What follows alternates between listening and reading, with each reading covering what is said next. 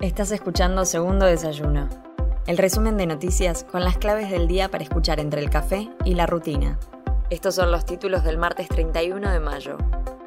Alberto Fernández y los gobernadores se reunirán por la reforma de la Corte Suprema.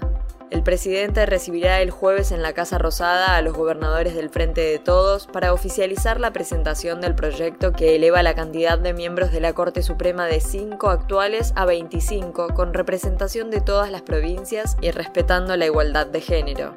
Los gobernadores reflotaron la reforma del máximo tribunal la semana pasada cuando emitieron un comunicado planteando la necesidad de una corte más moderna y más eficaz renunció el titular del proyecto del gasoducto Néstor Kirchner.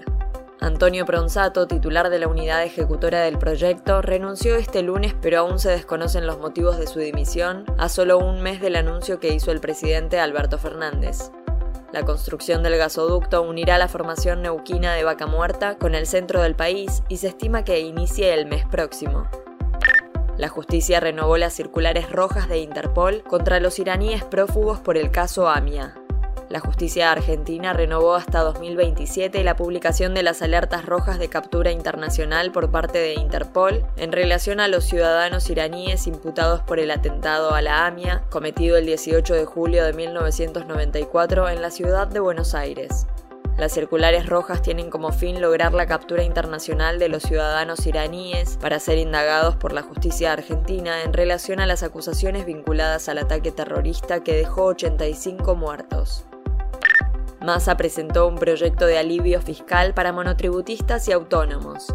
El presidente de la Cámara de Diputados, junto con otros legisladores oficialistas y opositores, presentó un proyecto de ley por el cual busca que el poder adquisitivo de monotributistas y autónomos no se vea afectado por la inflación. Tras impulsar y conseguir que menos trabajadores paguen ganancias, Massa busca adelantar al 1 de julio la actualización de las escalas de facturación máxima que según la ley de monotributo debería hacerse el 1 de enero de 2023.